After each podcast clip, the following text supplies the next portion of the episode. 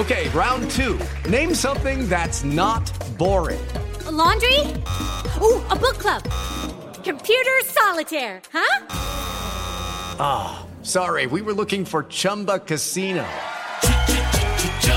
That's right. ChumbaCasino.com has over 100 casino style games. Join today and play for free for your chance to redeem some serious prizes. ChumbaCasino.com. No purchase necessary. Full prohibited by law. 18 plus terms and conditions apply. See website for details. Ciudadanos informados, informando. Este es el podcast de Iñaki Manero, 88.9 Noticias. Información que sirve. Tráfico y clima cada 15 minutos. ¿Qué hay con la NOM 035? La NOM 035 que habla sobre, puede ser las ausencias por cuestiones de estrés laboral. Y mucha gente se pregunta, ¿qué va a pasar si yo me siento muy estresado y esto me inutiliza, me impide ir al trabajo y le hablo a mi jefe, le digo, jefe, estoy bien estresado, caray, se me hace que no voy a trabajar. El jefe que se reirá, lo tomará en serio. Y es que a veces también esto podemos utilizarlo para poder faltar a la chamba. Luis Enrique Díaz Mirón, especialista en Derecho Laboral, maestro en Derecho Laboral. ¿Cómo estás, Luis Enrique? Como siempre, con estos temas. Y, y viniste, te viniste en metro. Muy bien. Sí, sí, qué, qué bonita, qué bonita cabina. Oye, mucha gente, Luis Enrique, lo toma a broma esto del estrés, pero ya he platicado con especialistas en la conducta humana. Dicen que sí puede ser algo muy serio. Sí, sin duda. Y esta NOM que llegó para normar este tipo de situaciones de estrés y de factores psicosociales, Sí. así lo determina la NOM, eh, viene para atender ese tipo de, de situaciones. Puedo hablarle a mi patrón y decirle, ¿sabes qué? Me desperté con ansiedad, me desperté con estrés, no puedo ir a trabajar. No, no funciona así. Ajá. Eh, y, y no quiere decir que no puede llegar a eso, Claro. pero efectivamente podría ser una autoridad como el IMSS, y como lo es en todos los casos en los que se va a otorgar una incapacidad, que diga sí por ansiedad o sí por estrés o sí por algún factor emocional, te puedo dar una incapacidad y eso sí se puede ahora. A ver, uno como empleado, por ejemplo, aquí tengo mi credencial de empleado de mi casa, Grupo ASIR. Si un día me da graña, que me da en algunos momentos, pues aquí lo que, lo que se hace es, eh, pues vas con un médico y que te extienda un justificante, ¿no? Que te padeciste migraña para entonces poder eh, tener este, este día libre o los días que tardes en recuperarte. ¿No sería lo mismo con un, con un estrés, un ataque de estrés? ¿o No sería tal cual, ¿por qué? Ajá. Porque las- los padecimientos psicoemocionales Ajá. no son tan fácilmente identificables. Eh, y no es que no los esté padeciendo una persona, es, es- es perfectamente identificable cuando estás teniendo ansiedad o un ataque de ansiedad, pero no se te, no se te puede curar con quizás con una aspirina o con un acetaminofén. Sí. Eh, tienes que ir a un régimen de terapia. Ahora, el, esta NOM pretende identificar si es el centro de trabajo y son factores dentro del centro de trabajo los que provocan ese tipo de, La NOM 035, ¿cuál es el proceso? ¿Cuál es el proceso para pues, decirle a tu patrón o para poder justificar que tienes un problema de estrés? Estamos platicando con Luis Enrique Díaz Mirón, especialista en Derecho Laboral y maestro en Derecho Laboral. Y Luis Enrique, nos quedamos en, en una parte muy, muy interesante. Primero hay que verificar si ese problema eh, emocional no fue producido por efecto de las condiciones de trabajo o por el clima laboral del lugar en donde estás, donde estás chambeando. Sí, exacto. Interesante lo que dices. Eh, y, y en realidad esta NOM no es una NOM sancionadora, o sea, Ajá. no es una NOM con base en la cual una persona pueda eh, presentar una denuncia para que se eh, ponga una multa o se, o se, se determine ese tipo de, de- de actividad administrativa, sino lo que busca es prevenir. Es una NOM muy preventiva. Eh, y efectivamente va a tratar de ubicar si en el trabajo existen fa- fa- factores psicoemocionales de riesgo, psicosociales, co- y que incumben en qué tipo de cosas. Por ejemplo, eh, la carga de trabajo, el excesivo, el exceso en las jornadas de trabajo, si tienes o no un sistema de evaluación de tu trabajo donde te recompensen por hacer bien tu trabajo, tienes buena o mala relación con tu jefe. Y en realidad lo que está decantando la NOM es, es un cúmulo de buenas prácticas de comercio y de buenas prácticas de industria que ya muchas empresas, especialmente las grandes empresas, ya tenían en marcha. No aplica de manera igual a todas las empresas, tiene una aplicación escalonada en función de los trabajadores que haya. Hay de 0 a 15, de 16 a 50 y de 51 en adelante. Entonces tiene que ver también tu, Tu fuerza de trabajo, digamos. Sí, porque entre más trabajadores humano. haya, eh, va a haber más factores de la NOM que te son aplicables. Entre menos trabajadores haya, que hay una intención, me imagino, de la administración pública de tratar de no recargarse con las pymes, eh, y entonces es menos la carga administrativa para las pequeñas y medianas empresas. ¿Qué es lo importante y lo inmediato? Es que se tiene que tener una política para prevenir los factores eh, psicoemocionales o psicosociales de riesgo.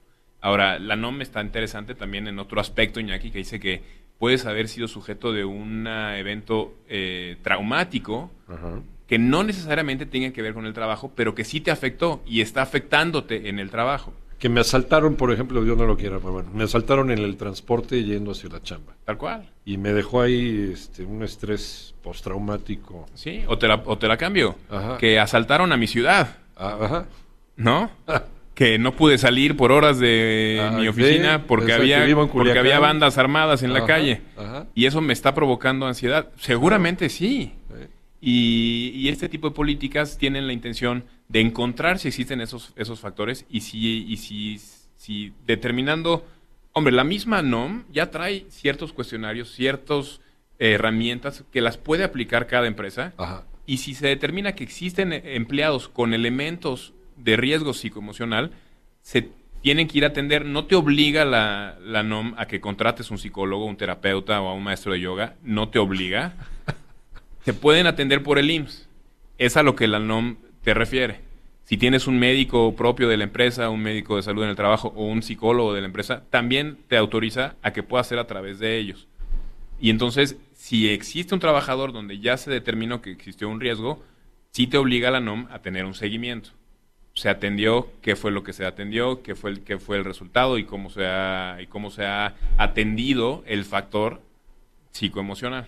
Entonces obliga al patrón a ser sensible, por principio, a que estas cosas pueden ocurrir. Porque hace, hace 30, 40, 50 años, esto era motivo de burla. Sí, claro. Y, y- y qué bueno que, que haces el énfasis Sí. en que obliga al patrón. Y sí hay ciertas obligaciones para los trabajadores, pero sí, ahorita te iba a es, es una NOM que es muy, muy enfocada a la capacitación, pero contrario a lo que estamos acostumbrados de que se capacita a los trabajadores para Sí. que hagan más y mejor trabajo, más productivo, esta NOM está enfocada a capacitar a la, a la parte administrativa a que se sensibilicen, como tú decías, a que existen ese tipo de factores, a que yo puedo estar siendo un factor de riesgo, yo como, como jefe, como administrador, como gerente, en la manera en, que, en la que otorgo las cargas de trabajo, en la manera en que eh, determino las jornadas, si estoy poniéndole a, a determinados trabajadores jornadas nocturnas de manera muy seguida, sin permitirles el descanso. Y esta norma tiende a que haya elementos de, de atención, perdón por el pleonasmo, Ajá. o de cuidado en función de que si estás perdiendo sueño, si estás perdiendo tiempo de calidad con tu familia, si tienes una relación negativa con tu jefe. Te digo, cosas que, que tú pensarías que no necesariamente tienen que ver con la productividad de una empresa, pero creo que es muy sensato y muy correcto que tratemos de llevar a nuestra industria a esta visión más humanista. Hay empresas que son muy humanas que no necesitaron que se estableciera esta NOM 035 para hacerlo, ¿no? Y que se preocupan por la calidad de vida de- del empleado, si lo ven que está ahí medio distraído, no- ¿sabes qué, maestro? Vete al cine, vete a tu casa, a las 5 de la tarde te apagamos tu computadora porque no nos está haciendo rentable. Eso también le conviene a la empresa, que es lo que sucede también, eh, Luis Enrique, en varios países del mundo, ¿no? ¿A qué están obligados los empleados con esta NOM 035? Hombre, decíamos que es una NOM que es, hace mucho énfasis en la capacitación de los patrones, te Sí. obliga como patrón a tener una política para prevenir los riesgos psico- psicosociales. Una sensibilización Una y sensibilización. limpiar el clima laboral de tu, de Exactamente. tu empresa, de tu oficina. Las obligaciones de los trabajadores van muy de la mano para poder hacer efectivo y eficiente este tipo de obligaciones patronales, que es observar las medidas que ponga el patrón eh, para tratar de prevenir los riesgos, Ajá. informar al patrón, inclusive por escrito, cuando se identifique un riesgo, ellos, ellos sientan que son sujetos de un maltrato de- o de una situación que les provoca una, una ansiedad o cualquier riesgo psicoemocional. Eh, sujetarse a los exámenes médicos, si es que se les, se les indica que tienen que tomarlos, eh, tomar inclusive las capacitaciones que se lleven a cabo cuando le corresponda a los trabajadores, y que son medidas eh, que uno pensaría completamente sensatas, pero aquí es donde vamos a ver el nivel de resistencia al cambio, inclusive para este tipo de políticas o de prácticas que pensarías que son muy sensatas y muy adecuadas, eh, porque va a provocar que la gente tenga que dejar de hacer lo que está haciendo en su carril, ¿sabes? Claro. Eh, y, y- y- y asimilar que hay no nada más la posibilidad de una atención adicional a la que tenían, lo cual es un beneficio, pero tienen la obligación de reportar, tienen la obligación de capacitarse, tienen la obligación de participar con el patrón en lo que el patrón lleve a cabo.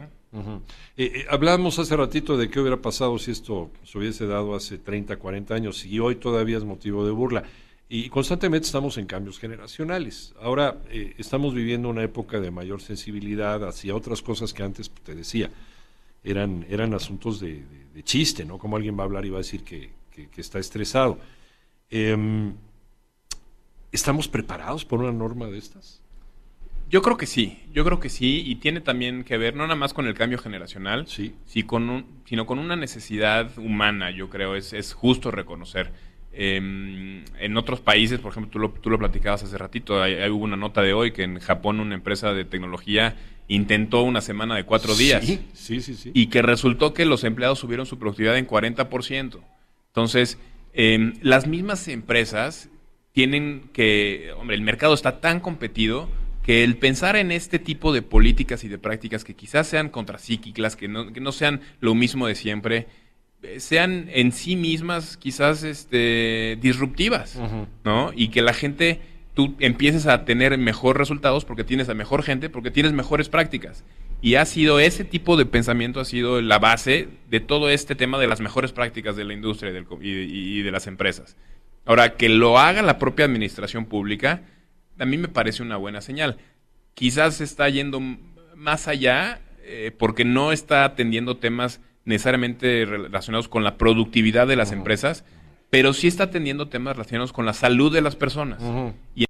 Pues, somos personas y somos trabajadores y el factor de riesgo se genera en el centro de trabajo o impide o influye en mi trabajo, yo creo que está encontrando ahí la autoridad el espacio adecuadamente para, para emitir ese tipo de no. En, eh, ahorita que mencionabas Japón, ahí pasan cosas realmente dramáticas. eh, la gente está expuesta a tanto estrés que es bien visto que tú estés en la oficina y de repente tu compañero de trabajo diga con permiso, ¿no? Y, se echa un coyotito, porque están verdaderamente exhaustos de todo lo que trabajan. O ves en la calle, ves a un señor de traje y corbata, caminaba con su portafolio, y de repente eh, se encuentra un rinconcito, se acuesta, se hace bolita, así sin ocupar mucho espacio, y se queda dormido 15 minutos, 20 minutos. Y está muy bien visto, ¿no? Y la gente lo ve, ah, mira, pues sí, es fulanito, el señor Yamamoto que está durmiendo, ¿no? Porque se cansó y lo ven muy bien por el exceso de trabajo que tienen, cosa que, que a lo mejor nos podría parecer brutal, ¿no? Ellos ya lo ven como algo cotidiano. Claro. Yo no quisiera que eso fuera No, cotidiano. no, no, pero por Bueno, ya somos el país que más horas, horas pompa, horas sillas Sí, mete, pero, pero, hay que hacerlas productivas. somos poco productivos. Exacto, o sea, podemos trabajar menos y mejor, y eso es lo que primero tiene que asimilarlo el patrón, porque muchas de esas horas no productivas son porque hay un patrón que dice, espérate por si algo se me ofrece. Sí, Y qué, hombre, qué, qué, qué, qué, qué noción tan, tan ya anquilosada, ¿no? Eh, y hay gente que se queda esperando ese patrón que nunca va a llegar porque el patrón está en la comida con sus cuates y tiene a la secretaria hasta las 10 de la noche. Son cosas que yo he visto desde hace, desde hace años. Y también hay países en donde a las 5 de la tarde eh, les apagan las computadoras.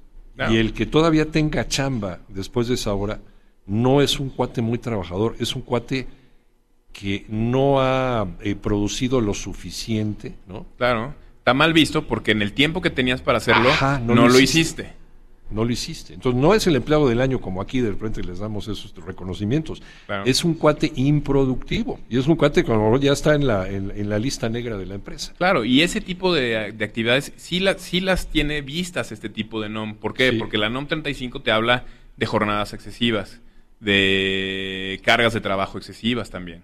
Y inclusive también habla de hostigamiento y de acoso. Ajá. O sea, el el no se- mobbing, ¿no? Le llaman a, de mobbing, las empresas. Ajá. cuando es de, de un grupo respecto de una persona, Ajá. o inclusive de manera lateral de una persona a otra persona, o de manera eh, eh, vertical, Vertical. De, del jefe a subordinado. jefe, ajá. Eh, porque ciertamente son, y hombre, lo vemos todos los días en las empresas, hay relaciones, hay gente que es tóxica, Sí, cómo no. hay relaciones que son tóxicas, y, y quizás la gente no- no- inherentemente no es mala, Ajá. pero está en una situación que debería de ser mejorable. Y este tipo de NOM lo que quiere es ubicar ese factor de riesgo. No sirve la NOM para medir el estrés. O sea, no, no y esa es otra cosa que es importante Eso es notar. interesante también. La NOM no obliga a que los patrones se hagan una certificación. No- ni, ni están obligados a contratar a un externo para que los certifique en cumplimiento de la NOM. La propia NOM, tal cual como está, ya trae ciertos cuestionarios, ciertos formatos para que el patrón solito la pueda implementar. Em, ya con un nivel de trabajadores de 50 o más, se va a tener que hacer eventualmente, todavía no, una evaluación del centro de trabajo para ver si, de- si se identifican ciertos factores de riesgo psi- psicosocial. Que no es aplicable esa evaluación a los de 15 trabajadores o menos. Una vez que se tenga esto, vamos a ver también la- el nivel de resistencia y de cómo se asimila por el propio Estado, porque tendrá el IMSS que tener la capacidad y hay que asumir que la mayor parte de, si esto se lleva a cabo tal cual como lo pretende el NOM, la mayor parte de los servicios de seguimiento a esa salud psicoemocional la tendrá que dar el IMSS y habrá que ver si tiene capacidad para asimilar esa necesidad y para darle no nada más la atención, sino el seguimiento. Porque si yo llego contigo y te digo, oye, es, es, es- es- me acaban de asaltar lo que tú decías, ¿no? Lo cual lamentablemente puede ser muy común. Eh, y tengo una ansiedad terrible, me está impidiendo poder hacer mi chamba. Eh, y efectivamente me dices, oye, pues vete a atender, ¿no? Aunque no tenga una política, vete al IMSS a que te den una cita y me dan la cita en tres meses. Ujú. eh, pues para el momento que llegue esa cita, o ya troné o ya no la necesito, ¿no?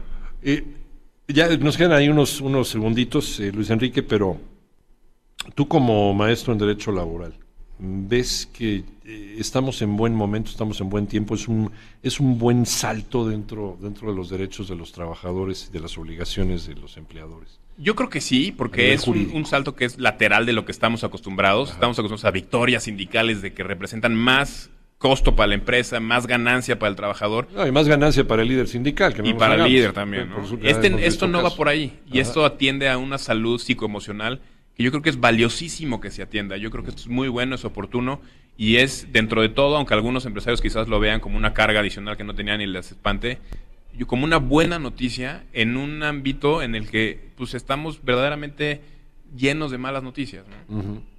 Y esto es un- una buena forma de poder reestructurar las relaciones que tenemos en la oficina con nuestros empleados. Exactamente. Ya, ya están brincando de alegría. Luis Enrique, Luis Enrique Díaz Mirón, especialista en Derecho Laboral y maestro en Derecho Laboral, ahora ya lo tenemos más claro. ¿En dónde te encontramos, Luis Enrique? Bueno, sus servidores, soy socio de Bufete Díaz Mirón. Ajá. Me encuentran en Twitter en arroba LE Díaz Mirón. Y si me buscan por ahí, me encuentran. Perfecto.